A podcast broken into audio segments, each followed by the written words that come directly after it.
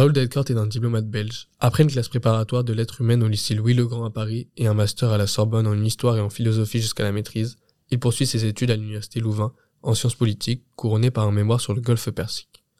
En 1984, il est reçu major au concours d'entrée du ministère belge des Affaires étrangères. Il commence alors sa carrière en tant qu'adjoint de l'ambassadeur au Pakistan en 1986. En tant que ministre conseiller, il a été affecté à Islamabad, New York, Vienne ou encore Washington DC.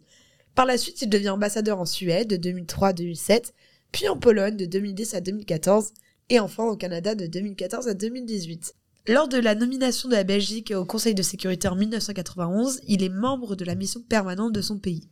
En 2001, il est nommé directeur adjoint de la Direction générale Europe et participe à la présidence belge de l'UE la même année. Membre titulaire de l'Académie royale de la Belgique et membre associé de l'Académie des sciences d'outre-mer, en avril 2020, il est retraité du service diplomatique avec le titre d'ambassadeur honoraire de Belgique. Il poursuit son enseignement à l'Université Louvain et à l'Université de Montréal et publie un an plus tard son dernier ouvrage, intitulé La diplomatie d'hier à demain. Aujourd'hui, vos animateurs sont Vivien Geoffrey et Manon Gérardo. Et vous écoutez Curriculum. Bonjour Monsieur Delcorde. Bonjour. Pour commencer, je vais vous poser la même question qu'à l'ensemble des invités pour connaître d'où vient votre centre d'intérêt principal. Qu'est-ce qui vous a poussé à vous intéresser aux relations internationales et plus particulièrement à la diplomatie? Mais la diplomatie, euh, pour moi, c'était l'ouverture au monde. Et euh, le hasard des affectations de mon père, qui n'était pas diplomate au demeurant, a fait que j'étais très tôt exposé aux questions internationales. J'ai vécu ma prime enfance euh, euh, au Congo, la République démocratique du Congo. J'ai vécu ensuite au Moyen-Orient. Et au fond, très vite, j'ai compris que si je devais faire une carrière, euh, elle serait branchée sur les questions internationales. Et je voulais combiner, et ça c'est pas très commun, la carrière académique, universitaire, avec la diplomatie. Mais j'y suis finalement parvenu. Ok, très bien. Euh, dans votre livre La diplomatie d'hier à demain, donc votre dernier livre, euh, vous dites notamment le métier de diplomate s'est adapté à l'évolution du monde, c'est-à-dire euh, quels sont les changements majeurs auxquels vous avez pu constater en 35 ans de carrière, en 35 ans de carrière, pardon. Mais avant ça, est-ce que vous pouvez résumer en deux trois phrases qu'est-ce que le métier de diplomate pour les gens qui savent pas vraiment? Oui, le métier de diplomate peut effectivement se résumer en deux, trois verbes. Et ces verbes sont représenter, représenter son pays, euh, et j'expliquerai peut-être plus tard euh, ce qu'il en est, informer. Le diplomate, euh, c'est quelqu'un qui observe, qui regarde ce qui se passe dans un pays étranger et qui en informe ses autorités. Et bien sûr aussi protéger, protéger ses concitoyens, protéger tous ceux qui font appel à lui, euh, parce que, comme tout le monde le sait, l'ambassade, c'est aussi une, euh, un hôtel de ville, un centre administratif, on y délivre des visas, des passeports, etc. Voilà en gros, et de manière très schématique, comment on pourrait résumer le travail diplomatique. Et alors vous m'avez demandé en quoi a-t-il changé, en quoi a-t-il évolué. moi, avec le regard que je peux porter sur 35 années de carrière, je peux vous dire que la vraie, euh, la vraie coupure, le, vrai basculement, c'est euh, le passage à l'Internet, en fait. C'est-à-dire que euh, j'ai connu une diplomatie où l'on utilisait encore le télégramme, les rapports papier, où le poste qui était éloigné recevait ou envoyait une valise diplomatique tous les, toutes les semaines. Aujourd'hui, le basculement dans le numérique a changé en profondeur le métier diplomatique. Très bien. Est-ce que la question de la représentation, elle prend un poids plus important aujourd'hui ou moins important qu'à l'époque? Est-ce que le diplomate est plus, représente plus aujourd'hui son pays ou est-ce qu'il il agit vraiment sur des questions euh, qu'on ne connaît pas, euh, nous, le grand public Non, la représentation reste toujours euh, très importante. Alors il faut se débarrasser des clichés habituels sur les mondanités où on résume le métier de diplomate à une marque de chocolat bien connue. C'est un peu déplorable. la représentation, ce n'est pas euh, euh, faire des ronds de jambes euh, aux jolies dames, c'est représenter son pays dignement. Vous ne représentez pas, avec tout le respect que j'ai pour les banques, une banque à l'étranger, vous ne représentez pas une ONG à l'étranger, vous êtes, en tant que diplomate, le représentant du chef de l'État. Vous êtes d'ailleurs muni, lorsque vous arrivez en tant qu'ambassadeur dans un pays étranger, de lettres de créance. Donc c'est ça quand même ça donne une dimension plus solennelle à ce métier. Représenter veut donc dire aussi un certain, une certaine éthique, euh, un, savoir-vivre. Malheureusement, certains, certains diplomates euh, ont parfois oublié ce, ce code de l'éthique.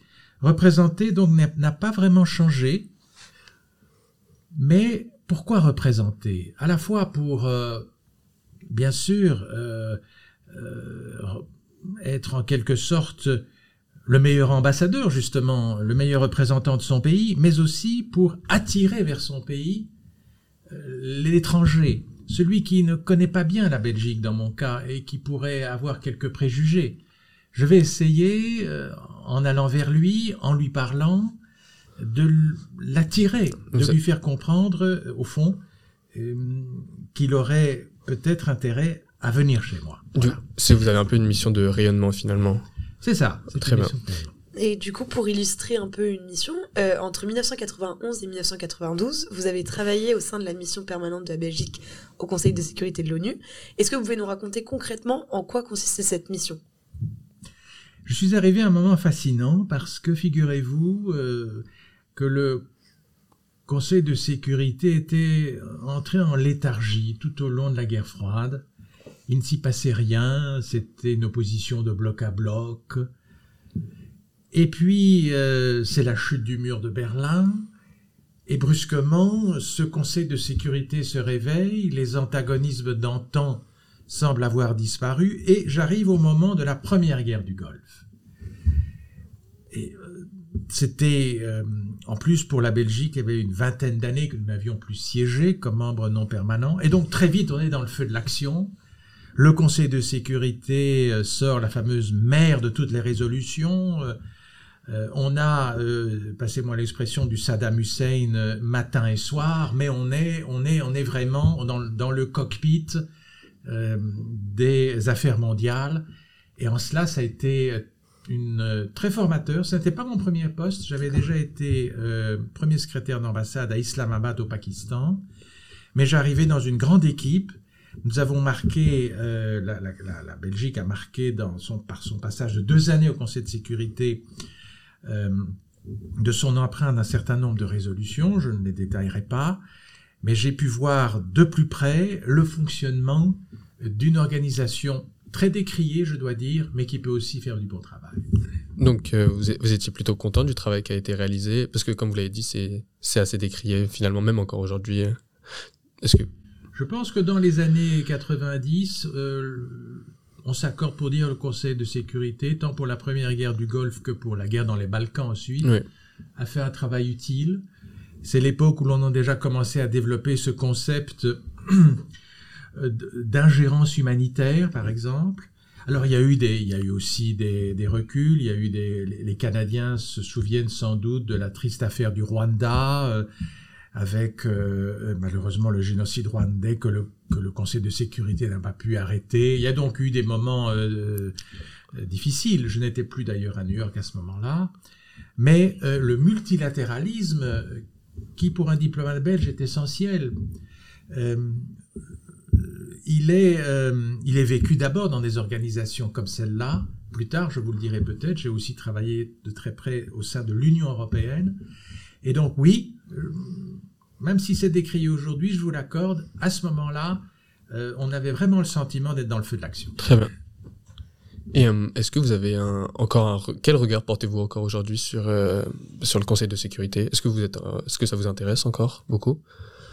Oui, sauf que je dois bien constater qu'aujourd'hui, euh, il est quasiment paralysé euh, par des vétos croisés. Euh, la Russie utilisent son droit de veto à, tout bout de champ. Les États-Unis pour d'autres dossiers, comme par exemple celui d'Israël et de la Palestine. Donc ça, c'est dommage. évidemment que j'observe ce qui s'y passe, mais, je regrette un peu ces blocages. Je regrette personnellement aussi que l'ONU se soit, au fond, peut-être à cause de ces blocages, euh, ne se soit pas d'emblée euh, offerte comme médiatrice dans le conflit entre la Russie et l'Ukraine. Elle est arrivée finalement, elle a joué un rôle, notamment pour les couloirs humanitaires, mais ça a pris un certain temps. Mmh, euh, et donc, j'anticipe la question, il faudra sans doute un moment réfléchir à la réforme du Conseil de sécurité. Parce que, exactement, dans votre dernier livre, vous citez un moment Louis Gauthier, qui est un écrivain québécois, et il dit euh, le G20 et le G7 sur les grands enjeux mondiaux comme le climat sont improductifs. Comme vous l'expliquez, comme on le voit avec les derniers euh, sujets internationaux, on remarque qu'il y a vraiment une difficulté à trouver des réelles sanctions dans ces, ces organisations. Est-ce que vous pensez que ça représente une menace pour la diplomatie actuelle? Les, organisations. Non, justement, la difficulté à trouver des sanctions et à se mettre d'accord sur des intérêts communs dans ces organisations. Oui, c'est-à-dire que euh, malheureusement, l'humanité est ainsi faite qu'il faut euh, souvent la carotte et le bâton. N'est-ce pas? Vous ne pouvez pas. Nous vivons dans un monde qui est devenu très dur. Vous ne pouvez pas uniquement euh, vous contenter d'offrir euh, une aide, des budgets, une coopération. Vous devez aussi sanctionner. Les sanctions ont un coût, euh, tant pour celui qui les donne que pour celui évidemment qui les reçoit. Maintenant, ce n'est pas une politique à long terme, la politique des sanctions. Donc je, crois que je pense évidemment encore maintenant à des pays qui font l'objet de sanctions internationales, comme la Russie ou l'Iran par exemple, mais en même temps, euh, s'il n'y avait pas eu des sanctions, est-ce que nous aurions eu un accord sur le nucléaire iranien en 2015 euh, Donc voilà, c'est un vaste sujet, et, mais il faudrait arriver à suffisamment de maturité pour que les, les États décident collectivement ce qu'il y a de mieux à faire et n'attendent pas d'être sanctionnés. Très bien. Euh, dans le contexte actuel, est-ce qu'on peut parler d'une crise de la diplomatie? Et est-ce qu'aujourd'hui, on ne pourrait pas définir la diplomatie comme euh, le fait d'apprendre à s'opposer sans se faire la guerre, finalement? Une crise de la diplomatie, euh, non, je ne pense pas. Très bien. Il y a une guerre, effectivement, pour le moment en Europe. Mais ne croyez pas que la diplomatie est complètement inerte. Il y a de la diplomatie pour le moment qui se déploie en Ukraine, à travers des médiations, etc. Euh, donc non, je pense que la diplomatie a et continuera à avoir un rôle important à jouer. Euh, euh, vous savez, on a dit que l'histoire des relations internationales est une alternance de négociations diplomatiques avant et après un conflit. Et je pense donc que, et c'est peut-être sans doute pour ça que vous m'interrogez, la diplomatie est véritablement l'engrenage essentiel des relations internationales aujourd'hui. Ok, très bien. Et vous avez, parlé du fait que vous avez travaillé pour euh, l'Union européenne, du coup, vous l'avez évoqué. Est-ce que vous pouvez nous parler des missions que vous avez faites, du coup, au, sein de cette institution?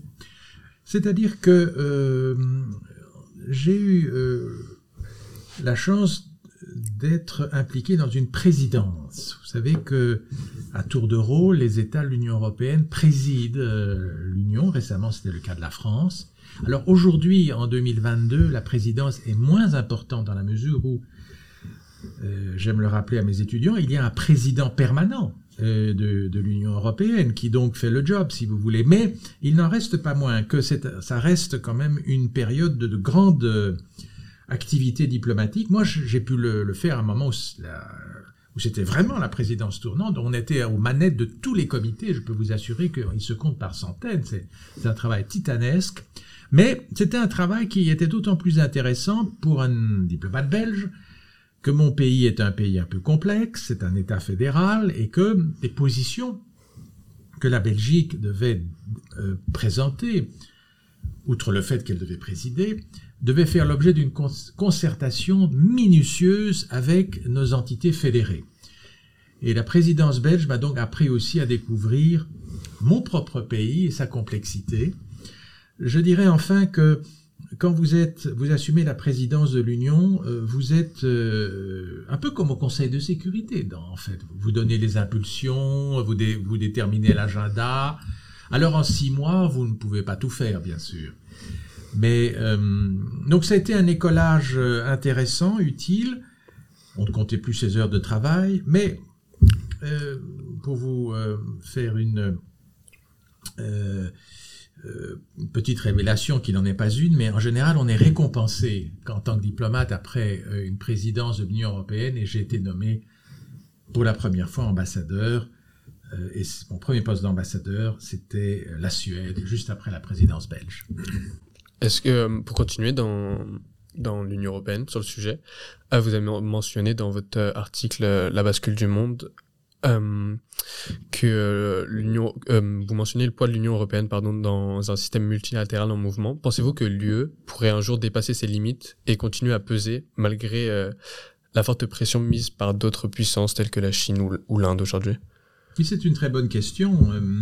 je suis pas sûr d'être capable d'y répondre. L'Union européenne a connu quelques difficultés qu'elle a pu surmonter. Elle a connu le Brexit aussi, c'est toujours dramatique de voir un État membre s'en aller, surtout mm-hmm. de l'importance de la Grande-Bretagne. Elle est aujourd'hui euh, appelée à s'élargir. Les pays des Balkans, euh, l'Ukraine, vous le savez certainement, a, reçu des promesses. Mais euh, avant de s'élargir, il faut d'abord améliorer sa gouvernance. Donc je suis personnellement, ça ne vous étonnera pas de la part d'un diplomate belge, profondément pro-européen. Non, bien sûr. Je crois que cette Union européenne a de l'avenir. Euh, quand bien même euh, nous avons des difficultés avec certains de nos partenaires en Europe centrale ou orientale qui, sur le plan interne, prennent des adoptent des législations qui vont à l'encontre euh, de celles de l'Union, mais je crois qu'aujourd'hui, et c'est ça qui est intéressant et nouveau et qui m'intéresse moi en tant que diplomate, c'est que nous avons enfin une politique étrangère de l'Union européenne. Nous avons Josep Borrell qui est le, entre guillemets le ministre des Affaires étrangères de l'Union européenne. Alors je sais bien que à Paris ou à Berlin, naguère à Londres, on vous disait ah non mais attendez oui ça c'est bien mais il faut c'est d'abord la France, c'est d'abord l'Allemagne, les grands évidemment mettent d'abord la priorité sur leur pays. Mais pour un pays comme la Belgique, avoir un représentant de la politique étrangère qui va euh, discuter d'égal à égal euh, avec euh, les, les, grands de ce monde, c'est important. Et je, je, termine en disant, ça je ne l'ai pas connu évidemment moi quand je suis entré dans la carrière, qu'aujourd'hui il y a un réseau diplomatique européen parle pas des États membres de l'Union mm. européenne, de plus de 140 ambassades européennes, dont une à Ottawa, qui coordonnent la position euh, des États euh, membres. C'est une belle avancée et euh, donc je suis confiant. Très bien. Donc vous n'avez pas peur des limites structurelles Non. Non, ok. donc on a parlé un petit peu de, votre dernier livre, La diplomatie d'hier à demain. Est-ce que vous pouvez en parler un petit peu? Est-ce que vous pouvez résumer le, le propos que vous en faites? Dedans Mon livre est une introduction à la diplomatie. Euh, j'explique d'abord plus en détail les, euh, les, trois verbes que j'ai cités tout à l'heure, représenter, informer, protéger. J'explique ce qu'est la négociation. Et puis je parcours au fond le travail diplomatique sur différentes thématiques, comme la diplomatie économique, comme euh, la diplomatie multilatérale, comme la diplomatie d'influence. Alors sur chacun de ces thèmes, je pourrais euh, vous parler 15 euh, minutes. Mais ce qu'il faut retenir, c'est que le travail diplomatique aujourd'hui, c'est développé de façon transversale. naguère, c'était quand même essentiellement un travail de représentation d'un État auprès d'un autre État et plutôt centré sur le politique. Aujourd'hui, euh, vous avez des diplomates euh, qui sont allés euh, négocier sur le climat à Sharm el-Sheikh. Vous aviez des diplomates au, G20 de Bali. Vous avez des diplomates qui s'occupent des questions énergétiques. Vous avez des diplomates qui s'intéressent au, milieu d'affaires. Donc, il y a des diplomates qui se, concentrent sur l'universitaire et le culturel. Donc, bref, la gamme est très vaste. Et en même temps, c'est le propos de mon bouquin, c'est que ce métier reste un métier de généraliste. On n'attend pas du diplomate que ce soit et un, un docteur en sciences économiques ou un ingénieur agronome. Mais il doit être capable de faire appel aux compétences, de euh, les, les traduire en quelque sorte en éléments de négociation et ensuite de défendre la position de son pays. Et comme vous l'avez expliqué tout à l'heure, vous dites qu'il y avait une certaine complexité en Belgique à représenter l'ensemble de la population. Est-ce que vous pouvez nous expliquer euh, comment vous avez est-ce que comment vous êtes parvenu à représenter enfin comment vous avez essayé de représenter l'ensemble de cette population, les enjeux qui vont aussi avec euh, les différences culturelles euh, au sein de la Belgique? Oui, tout à fait. Et d'ailleurs, vous me permettrez de faire une longue parenthèse au, sujet d'un dossier qui, que nos amis canadiens connaissent bien et qui a justement à cause de la complexité de la Belgique, provoquer une mini-crise entre le Canada et, la Belgique. Je parle évidemment du CETA, de l'accord de libre-échange entre le Canada et l'Union européenne, où manifestement euh, les, Canadiens n'avaient peut-être pas évalué euh, à euh, de manière précise le fonctionnement institutionnel belge. il faut savoir que il y a différentes modalités euh, d'un système fédéral.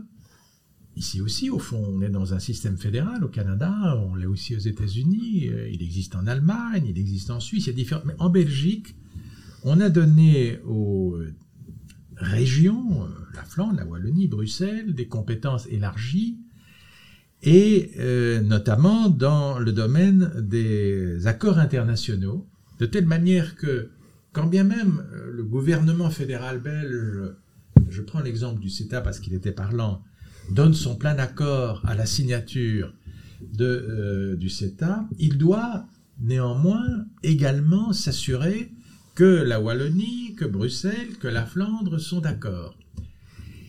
Et c'est là que parfois euh, les choses deviennent compliquées. Et partage ici avec les, auditeurs un événement qui m'a quand même laissé quelques souvenirs euh, lorsque nous étions à quelques jours de la, euh, du Conseil européen où le Premier ministre Trudeau euh, devait arriver et signer avec tous les États membres la fameuse, le fameux accord de, libre-échange et où l'ambassadeur de Belgique que j'étais à l'époque à Ottawa a bien dû informer euh, les autorités canadiennes que, eh oui, euh, nous, ne sommes pas prêts. Vous imaginez évidemment, euh, compte tenu de l'implication du Canada dans cette négociation, les réactions que cela peut avoir. Là, pour le coup, un ambassadeur doit, doit faire preuve de beaucoup de tact et de diplomatie pour bien d'arrondir les angles un petit peu. Faire comprendre qu'il faudra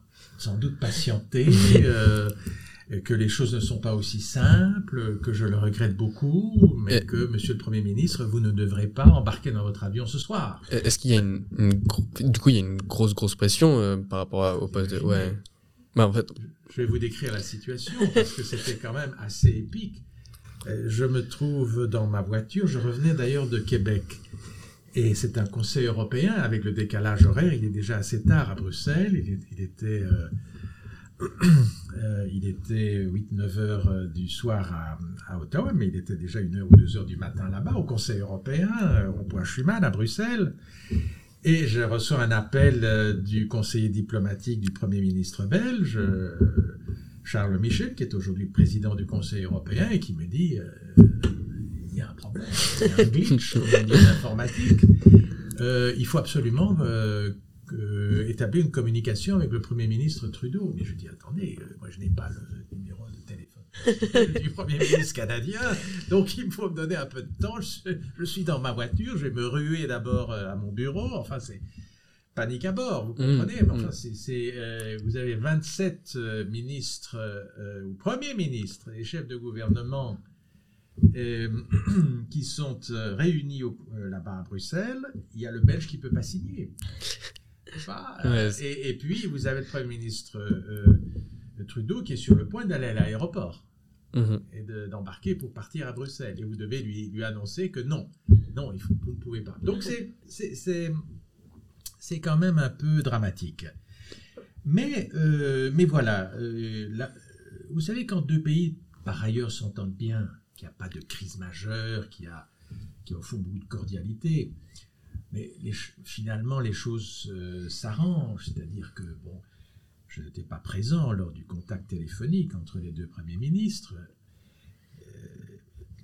mais bien, le, Premier ministre Trudeau a compris qu'il euh, fallait encore 48 heures pour que, euh, voilà, on explique à nos... C'était le Parlement wallon, en l'occurrence, c'est le gouvernement wallon qui faisait des difficultés, je ne vais pas entrer dans le détail, je n'ai pas à les commenter, mais quand il fallait, il fallait des dispositions au sein de l'accord qui permet de lever l'objection de euh, Wallon, ça a été fait. Et trois jours plus tard, le traité a été signé.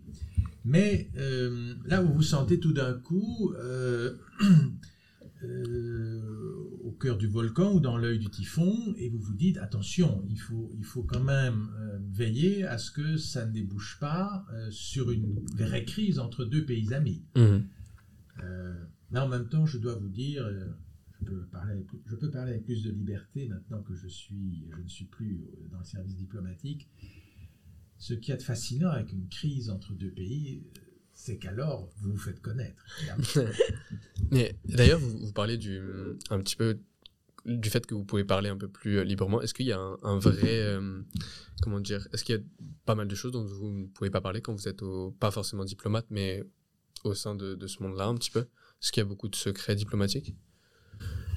Le secret euh, fait partie de la diplomatie, ça c'est vrai, il ne faut pas le nier, le diplomate ne doit pas tout dire. Mhm. Euh, parce que... parce que si vous abattez toutes vos cartes dans une négociation d'emblée, si vous... Alors je sais, il y a dans, l'opinion publique, dans la société civile, un appel à plus de transparence. Euh, qu'est-ce que c'est que ces conciliabules de diplomates dont on ne sait rien, qui négocient dans le secret, c'est pas démocratique, etc. Mais non, euh, vous ne pouvez pas tout révéler. Euh, effectivement, il y a des dispositions qui sont prises euh, de telle manière que régulièrement, les services en charge de la sécurité dans votre pays vérifient que vous n'êtes pas vous-même espionné ou que vous ne divulguez pas de l'information. Hum, et ça, ça, c'est en corrélation avec ce qui s'est passé entre Xi Jinping et, et M. Trudeau il n'y a pas longtemps. Où, oui, est-ce que, est-ce que vous pensez que ça c'est fait, c'est une réelle erreur diplomatique ou c'est quelque chose parce que ça peut être fait exprès aussi. Hein. Je ne sais pas, je connais pas assez le dossier, euh, mais en tous les cas, manifestement du côté chinois, on souhaitait que ça se fasse dans la plus grande discrétion mmh. et euh, euh, après le Premier ministre Trudeau a expliqué que dans ce cas-là, il estimait que la transparence devait être préservée. Je ne me prononcerai pas, mais je vous dirais que euh, il n'est pas nécessaire de révéler le contenu de toutes les discussions qui ont lieu entre chefs d'État ou chefs de gouvernement. Et dans une négociation, euh, ben c'est un peu comme un jeu de cartes, n'est-ce pas? Vous n'abattez pas toutes vos cartes en bien sûr. Euh. donc le secret, c'est important, mais attention, parce que le, le secret peut malheureusement parfois se transformer en une monnaie d'échange et, où vous vendez, entre guillemets, un secret euh, à une puissance adverse. Euh, et dans ce cas-là, on peut parler de trahison. Le terme n'est pas trop fort. Et il y a eu, dans l'histoire diplomatique, des exemples, notamment aux États-Unis, euh, de diplomates, de haut rang même, qui ont euh, trahi des secrets euh, pour des raisons qui étaient au départ idéologiques et après plutôt financières. comme dans tout métier politique, euh, parfois on défend des réformes, des idées qu'on ne partage pas forcément personnellement, mais ça dépend du gouvernement. Vous, vous êtes le représentant d'un État. Comment on fait pour pouvoir mixer entre les intérêts personnels et les idées personnelles et les consignes que vous allez avoir de la part de votre chef d'État? C'est une bonne question. Euh, on, est, on est en droit, comme tout être humain, euh, d'avoir une opinion personnelle, d'avoir des états d'âme, d'avoir des sentiments. Euh, et on me citait, c'est l'ambassadeur Vimont, un grand ambassadeur de France, qui citait l'exemple d'ambassadeurs français qui, au moment de la victoire de François Mitterrand aux élections présidentielles, ont démissionné parce qu'ils estimé qu'ils ne pouvaient pas servir un président socialiste, eh bien, c'est tout à fait leur droit à ce moment. Voilà, si vous, avez une difficulté de ce point de vue-là, je crois qu'il ne faut pas... Euh, vous, risqueriez alors de faire du mauvais travail, puisqu'au fond, euh, il y aurait une forme de duplicité, vous servez un, un ministre ou un chef de gouvernement euh, auquel par ailleurs vous êtes opposé.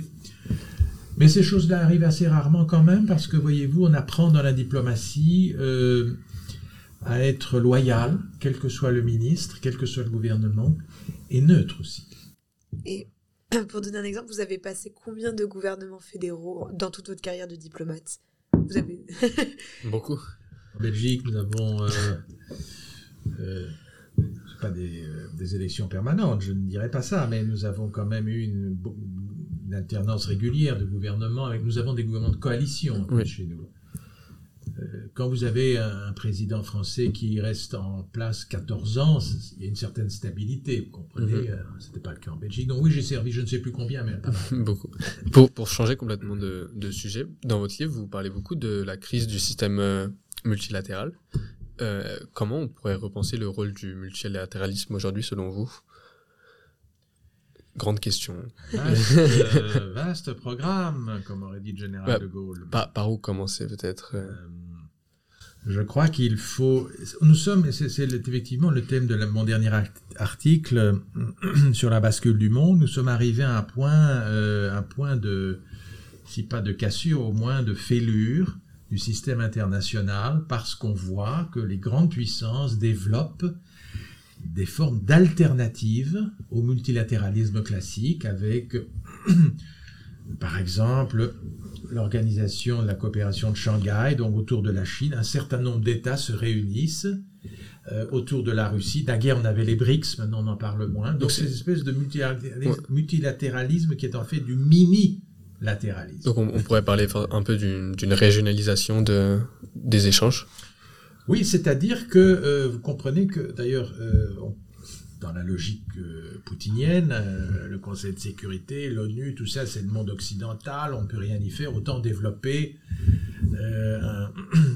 un, autre type de multilatéralisme beaucoup plus restreint et, qui va essayer de miner évidemment ce que fait l'ONU. En même temps, il faut être réaliste, n'est-ce pas parce que si on se place sur le plan politique, effectivement, il y a une crise. Mais en même temps, euh, je suis ici à Montréal, il y a une organisation multilatérale ici à Montréal qui s'appelle l'OACI, qui gère le trafic aérien, mmh. qui marche plutôt bien. Oui. Donc, euh, grâce à elle, les avions décollent et atterrissent sans trop de problèmes. Donc, euh, il y a eu l'OMS, il y a eu la crise des, des masques durant le, la pandémie, mais après, elle a repris quand même euh, la, la l'affaire en main et l'OMS, l'Organisation mondiale de la santé, fait globalement du bon travail. Donc, euh, il y a un certain nombre d'institutions spécialisées qui, euh, heureusement, euh, au fond, valorisent le multilatéralisme. Okay. C'est sur le plan politique qu'il y a un, problème. Très bien. En fait, est-ce qu'il n'y a pas une crise du système occidental aujourd'hui? Est-ce qu'il ne faut pas repenser ça? Oui, oui, sans doute, oui. Euh, il y a une crise du système occidental pour les raisons que je viens d'indiquer. Euh, il y a, euh, prenons un exemple parce qu'il faut parler de choses concrètes. Hein. Oui. Euh, il y a eu cette fameuse euh, résolution de l'Assemblée générale de l'ONU pour condamner l'Ukraine et on a constaté, bon, il y a une majorité d'États qui ont condamné, mais il y a quand même une trentaine d'États qui n'ont pas condamné. Ouais. D'Afrique notamment. D'Asie aussi. D'Asie aussi. Là, hier, je regardais le vote au Conseil des droits de l'homme à Genève sur, euh, sur euh, l'Iran. Euh, tout le monde sait que pour le moment, le régime iranien réprime férocement les femmes et, la, population en général.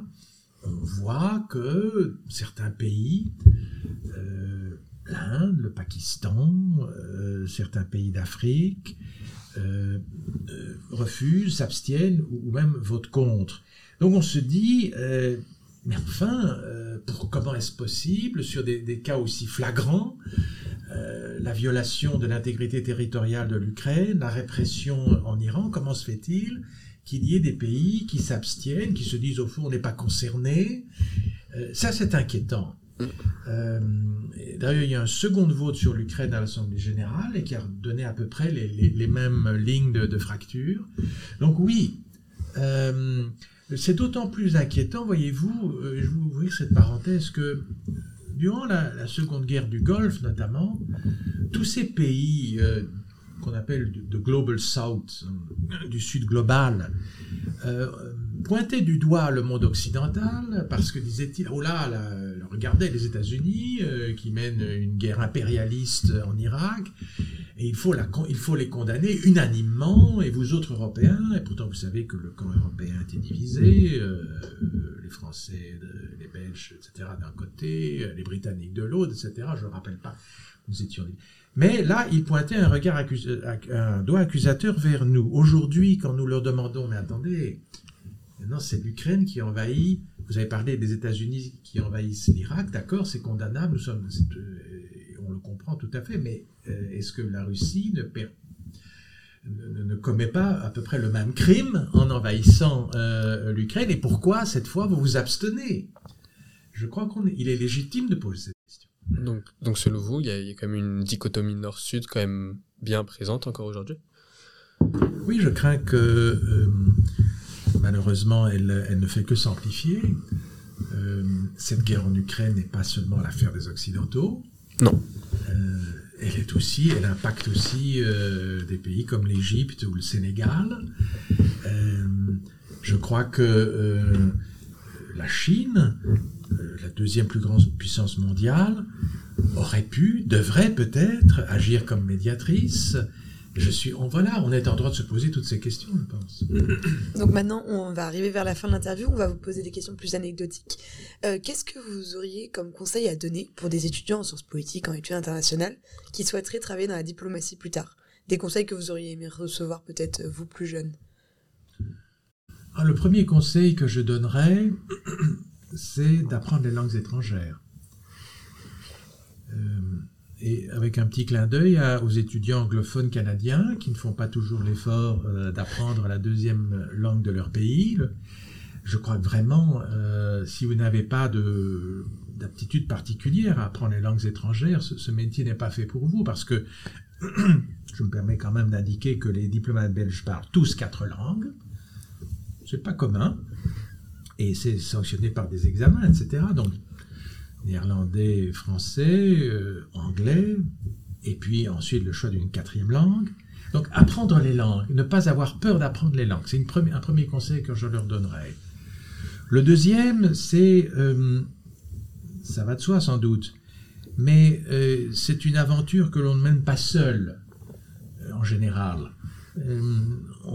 c'est une aventure qui implique la famille, qui implique la conjointe, le conjoint, etc s'assurer, euh, mais c'est une question que sans doute on se pose lorsqu'on s'expatrie, quel que soit le job, que euh, tout le monde euh, sera, diront, dirais-je, se, retrouvera à bord et connaîtra, pourra s'épanouir à l'étranger. Combien de diplomates, hélas, vivent seuls parce qu'ils ont laissé la famille dans le pays d'origine les enfants en pension, etc. Je n'ai pas dû, heureusement, passer par ces, euh, épreuves. Troisième conseil que je donnerais à, toute personne qui veut se lancer dans la diplomatie, c'est quand même de faire un, travail de, de suivi et d'analyse de l'actualité internationale.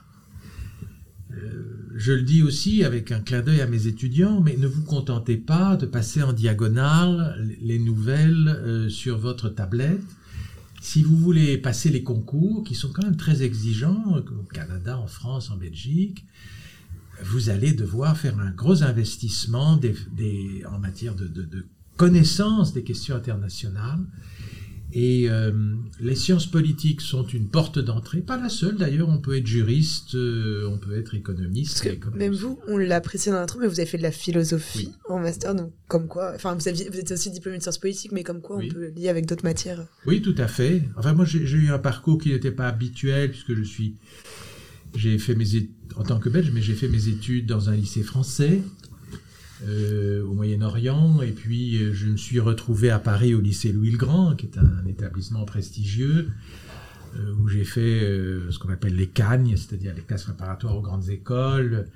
Donc je me suis retrouvé euh, et, la philosophie me fascinait, donc j'ai continué dans ce, dans ce domaine-là et je suis très content. C'est une arc de plus à mon, c'est une une, flèche de... une flèche de plus à mon arc, merci.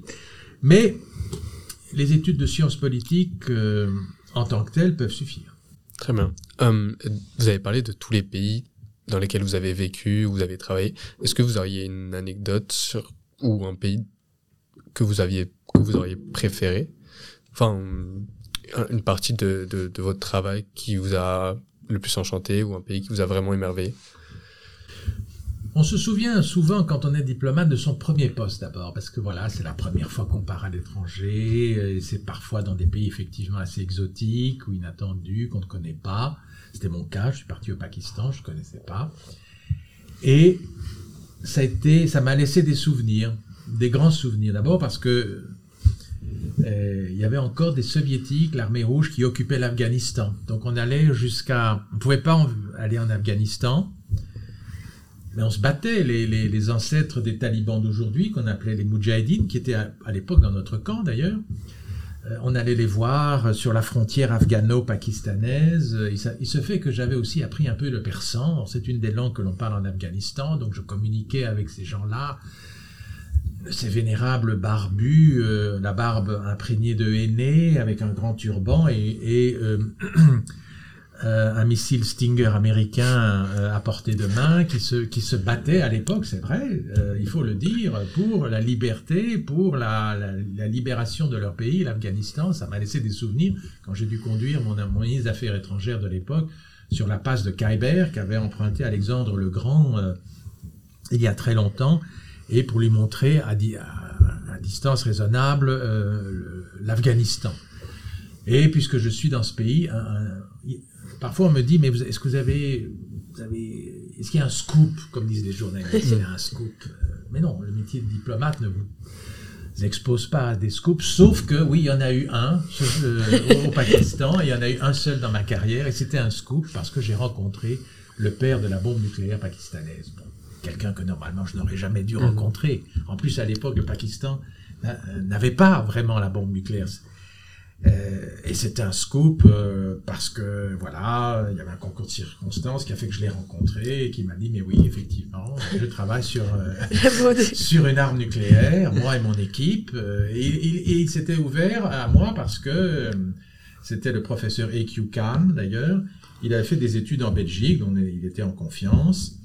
Je me suis rué, c'était, je me souviens, le, le soir à minuit à l'ambassade. Et pour faire un télégramme, euh, euh, vous savez, ce télégramme très secret qu'on appelle en notre jargon atomique secret, donc euh, qui va directement chez le ministre en disant voilà, j'ai rencontré le père de la bombe nucléaire. Mais à part ça, non.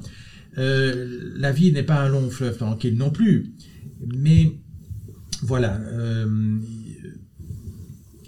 souvent c'est quand même un, travail de, de, contact et de représentation sans, sans éclat particulier. Euh, sauf que l'anecdote, enfin, qui n'en est pas une, que je vous racontais il y a quelques minutes sur euh, le CETA et euh, le Premier ministre Trudeau, est aussi un souvenir qui, qui, est impérissable pour moi. Et donc, du coup, la dernière question, c'est est-ce que vous avez des projets dans les années futures Je sais pas, un nouveau livre, un projet politique dont vous voudriez nous parler? Alors oui, j'ai terminé la rédaction d'un livre qui, j'espère, sera publié l'an prochain sur la négociation diplomatique internationale. Il y a beaucoup de gens qui écrivent sur la négociation en général, mais là, je voulais expliquer mais comment ça se passe justement dans une réunion multilatérale pour le coup. Euh, quels sont les, paramètres d'une négociation diplomatique? Bon, évidemment, comme je vous l'ai expliqué, j'étais quand même à l'ONU, à l'Union européenne. Euh, j'ai une certaine, euh, j'ai même été à l'OSCE à Vienne, donc j'ai une certaine connaissance du multilatéral qui pouvait, qui peut être utile. Voilà. Donc ça c'est mon, mon, prochain livre si tout se passe bien. Et puis euh, l'enseignement va continuer et je suis aussi académicien, je suis membre de l'Académie royale de Belgique, donc dans ce cadre-là, il y a des colloques, des conférences auxquelles je suis amené à participer. Et, bien sûr, vous savez, les diplomates, ils ont les voyages dans, dans le gène. Donc je vais sans doute voyager euh, maintenant qu'on peut voyager, maintenant que l'on a maîtrisé le Covid. Très bien. Mer- merci beaucoup. Vraiment, c'était vraiment très enrichissant. Merci. Et puis Merci bonne continuation, euh, Monsieur Delcorne. Bonne Merci journée. beaucoup. Nous remercions Monsieur Delcorne d'être venu sur Curriculum. On vous remercie, vous, auditeurs, de nous avoir écoutés jusqu'au bout. On vous dit à bientôt pour un prochain épisode de Curriculum. Vous pouvez nous suivre sur Instagram et sur Facebook pour être tenus au courant de leur sortie.